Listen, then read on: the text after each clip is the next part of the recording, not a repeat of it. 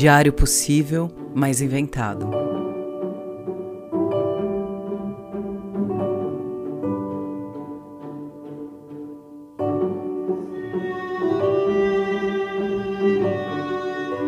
Data: Há oito semanas. Local: Numa lista.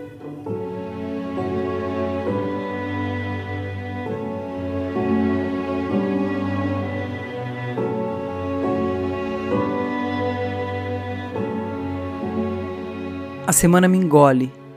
É impressionante. Mas ela não engole de repente. Ela me engole aos poucos, diariamente. Na verdade, cada minuto me mastiga um pouco. Eu começo a semana com tantos minutos para viver, cada minuto grávido de um sonho, de um plano, cada minuto pensado para ser pleno e preenchido de pequenas felicidades que, se somadas, resultariam em horas felizes. Quem sabe um dia inteiro feliz em suas 24 horas, aqueles tantos minutinhos. Mas quando eu vou ver, a semana me engole. E todos aqueles minutos, onde estão?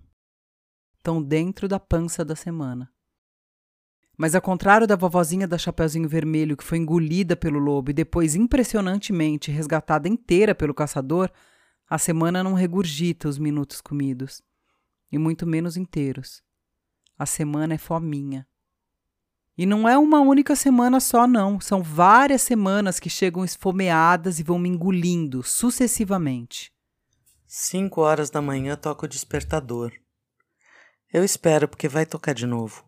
É, eu sou dessas que coloca o despertador para tocar de cinco em cinco minutos só para sentir o prazer dos minutinhos a mais. Mais um pouquinho, mais um pouquinho, eu acabei de dormir, porra. Eu quero adiar essa pequena caminhada para o cadafalso do banho, da estrada, do trabalho. Mas não dá. Os dentinhos do dia começam a morder meu calcanhar de levinho, como um cachorro. Dói, mas não tanto a ponto de me deixar imóvel, como uma múmia de cinco mil anos estendida na cama num sono da eternidade. Sento na cama, pego o café que já está pronto, acendo o primeiro cigarro e eu fico humildemente pensando na vida adiante. O cachorrinho do dia morde a ponta do meu dedão. Eu vou tomar banho. Tempo, tempo, tempo, tempo. My precious. Quem tem tempo tem tudo. Tempo é dinheiro? Tempo é vida. Eu vendo as minhas horas de vida para comprar azeite português e tinta vegana de cabelo. Isso me lembra uma fala do Antônio Cândido que é assim: Acho que uma das coisas mais sinistras da história da civilização ocidental é o famoso dito atribuído a Benjamin Franklin: tempo é dinheiro. Isso é uma monstruosidade. Tempo não é dinheiro. Tempo é o tecido da nossa vida. É esse minuto que está passando. Daqui a 10 minutos eu estou mais velho. Daqui a 20 minutos eu estou mais próximo da morte. Portanto, eu tenho direito a esse tempo esse tempo pertence aos meus afetos. É para amar a mulher que eu escolhi, para ser amado por ela, para conviver com os meus amigos, para ler Machado de Assis.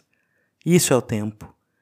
E justamente a luta pela instrução do trabalhador é a luta pela conquista do tempo como universo de realização própria. A luta pela justiça social começa por uma reivindicação do tempo. Eu quero aproveitar o meu tempo de forma que eu me humanize. As bibliotecas, os livros, são uma grande necessidade da nossa vida humanizada. Ao trabalhador resta vender a única coisa que não lhe foi expropriada, mas agora está sendo: sua força de trabalho. É muito engraçado falar em força de trabalho quando a gente quase não tem força para combater a fome da semana. Eu vi um vídeo do Christian Dunker em que ele fala que nos sistemas atuais de trabalho a vida vira uma imensa lista de tarefas. A gente perde a capacidade de ver a vida como uma narrativa. Bom, ele fala muitas coisas no vídeo, mas essa me pegou de um jeito diferente. A vida é uma lista. Você conta a sua semana descrevendo e não narrando. A lista descritiva de tarefas é sem conexão de um ponto para o outro. O que conectaria seria a narrativa, nossa capacidade de contar a história das nossas vidas, dos nossos dias, da nossa semana. Nasci, estudei, trabalhei e um dia vou morrer. Isso não é uma narração, é uma descrição pobre e triste do que poderia ser a minha vida. Narrativa é dar sentido aos acontecimentos, de modo que alguma coisa faça sentido, não porque as coisas têm sentido em si. Traçar uma trajetória. Vocês talvez não estejam entendendo por que essa coisa me pegou tão fundo, então eu vou deixar claro. Minha imensa lista de tarefas inclui fazer narrativas Aí eu me pego sem conseguir colocar em termos de narrativa minha própria vida, porque eu estou exausta demais porque eu tenho que escrever narrativas. Veja só. Tati, isso é um paradoxo ou uma contradição? Um paradoxo e uma contradição, Ana. O paradoxo é justamente uma contradição que não fica só nas palavras, nas ideias, porque é algo que rompe a lógica das coisas. Você sabe que minha vida também é uma interminável lista de tarefas, né? Só que sem lista, porque além de tudo eu sou desorganizada. Apenas um tenho que encadeado em outro tenho que e um sufocamento que acontece entre eles. Tudo fica sem sentido. Olha a palavra, acabei de perceber. Escrever tem feito isso comigo nessas últimas semanas menos devorantes. Olha a palavra sentido, um particípio de sentir. Sim, essa deve ser uma daquelas etimologias erradas, tipo a de que aluno significa sem luz. Mas dessa vez eu não fui procurar, que eu achei a minha percepção boa. Eu vou ficar triste se não for. Hoje, em especial, eu estou evitando tristezas. Dar sentido às coisas significa, nessa minha morfologia imaginária, viver as coisas de modo a sentir, ouvir o que elas dizem, ver de que cor elas são, perceber o cheiro, o gosto delas, sentir alegria ou angústia, sei lá, ter uma experiência. Será que é por isso que está sendo tão difícil narrar? Porque a minha cabeça conecta frases perfeitamente, mas não conecta experiências? Porque eu não sinto nada, porque eu estou ocupada demais no cumprimento das tarefas. E o pior, o tempo sem cumprir não é um tempo feliz, descansado. É um tempo em que eu fico pensando que eu devia estar fazendo outra coisa, não aquilo. Mas o legal mesmo dessa etimologia que talvez eu tenha inventado é que o sentido vem depois. É um particípio passado. Quando você está fazendo, talvez não tenha nada mesmo. E essa sou eu tentando me convencer de que a minha vida não é um oco. Acho que daí vem a ideia das narrativas, né? Eu tinha pensado em escrever tudo isso quando eu vi o vídeo do Dunker. Aí foi procurar quando eu vi, porque eu mandei esse vídeo para uma amiga, exatamente por causa dessa parte que eu falei. Procurei a data da mensagem enquanto olhava o post-it que eu escrevi e colei no meu quadro de ideias que eu não quero perder. 4 de fevereiro. Foram oito semanas que me engoliram de lá para cá. Meu Deus, para onde foi esse tempo? Eu abri a agenda para contar semanas e vi lá a lista de todas as coisas que eu fiz, todas as tarefas, as contas e os deadlines. Deadline. Linha da morte. Eu não quero que a minha morte seja mais uma linha numa imensa lista de afazeres. Eu estou olhando o calendário de novo, a minha agenda. Desde que eu escrevi isso que eu falei agora, sobre o como eu não queria que a minha morte fosse só mais um a fazer na lista da minha vida, uma semana já me engoliu. Aí eu começo a me justificar. É que tinha esse trabalho grande, com deadline, já bem dead mesmo, e eu tinha que terminar de qualquer jeito. Claro que o qualquer jeito se aplica a mim.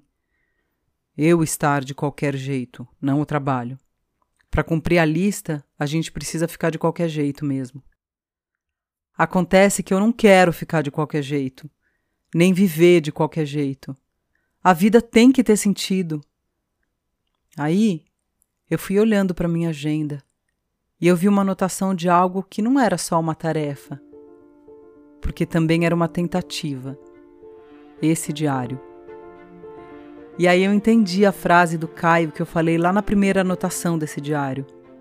Não tenho nada contra qualquer coisa que soe a uma tentativa. A beleza dessa frase é justamente a interrupção dela. Fica a pergunta: tentativa do quê? Desculpa, Caio, se eu enfeiar a sua frase e completar. Tentativa de dar sentido, fazendo narrativa, ainda que inventada.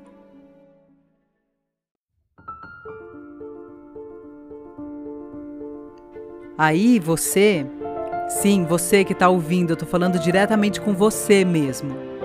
Você pergunta assim pra gente. Mas se vocês estão contando tudo isso da vida de vocês, o que é inventado nesse diário? Um mundo. Um poema que eu gosto. Uma galáxia. Um anjo babilônico um passarinho em potência de voo, uma memória de infância, uma piada para tristeza, possível voz do um remédio doce para o sono, labirinto sem minotauro, uma corrida de lesmas.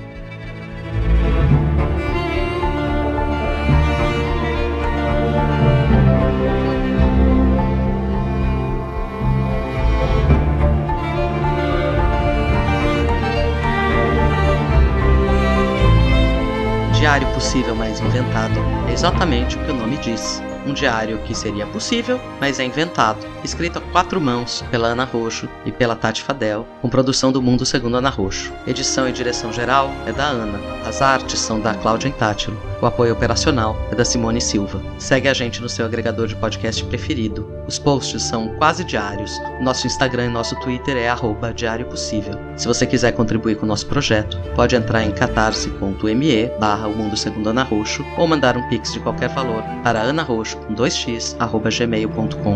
Uma lenda feminista. Uma pedra virando gente. Uma poesia plagiada do ornitorrinco bebê. Uma citação errada. Um diário narrado.